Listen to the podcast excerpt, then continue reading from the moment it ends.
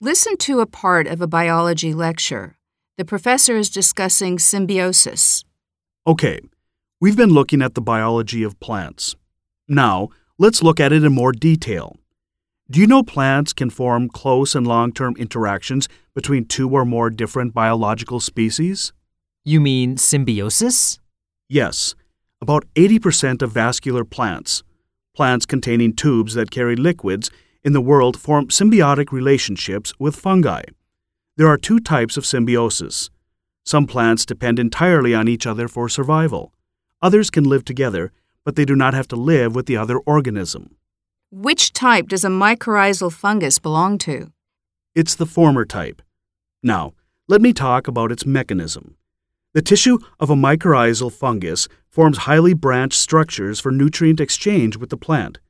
These distinguishing structures are called arbuscules, which are branched tree like organs. You said nutrient exchange, right? What kind of nutrients?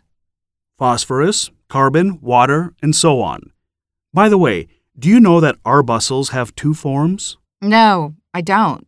Could you explain it? Okay. Arbuscules have the Paris type and arum type.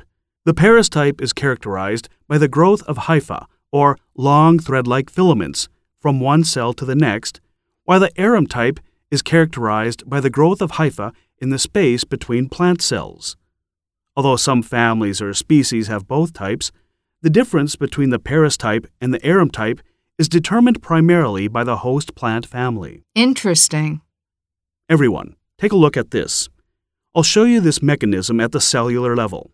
First of all, the host plant controls hyphal proliferation and arbuscule formation between cells.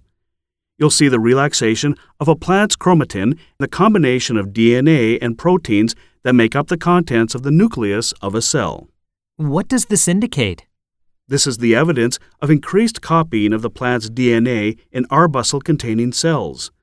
Major modifications are required in the plant host cell to accommodate the arbuscules. The space in the cell shrinks and other cell organs proliferate. Well, let's see the colony from the hypha perspective. How do our arbuscular hypha colonize other host plants?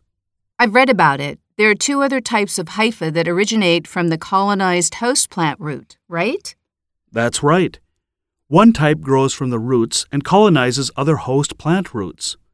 In the other type, once colonization occurs, short lived hypha grow from the plant root into the soil.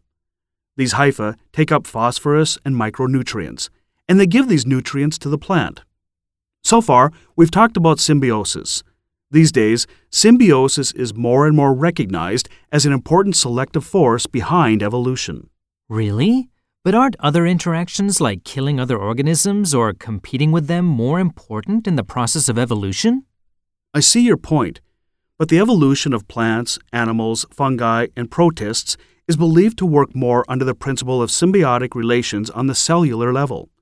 According to this theory, symbiosis between various sorts of bacteria is fundamental to all eukaryotes, organisms consisting of cells in which the genetic material is DNA in the form of chromosomes, which mean all living organisms other than the bacteria.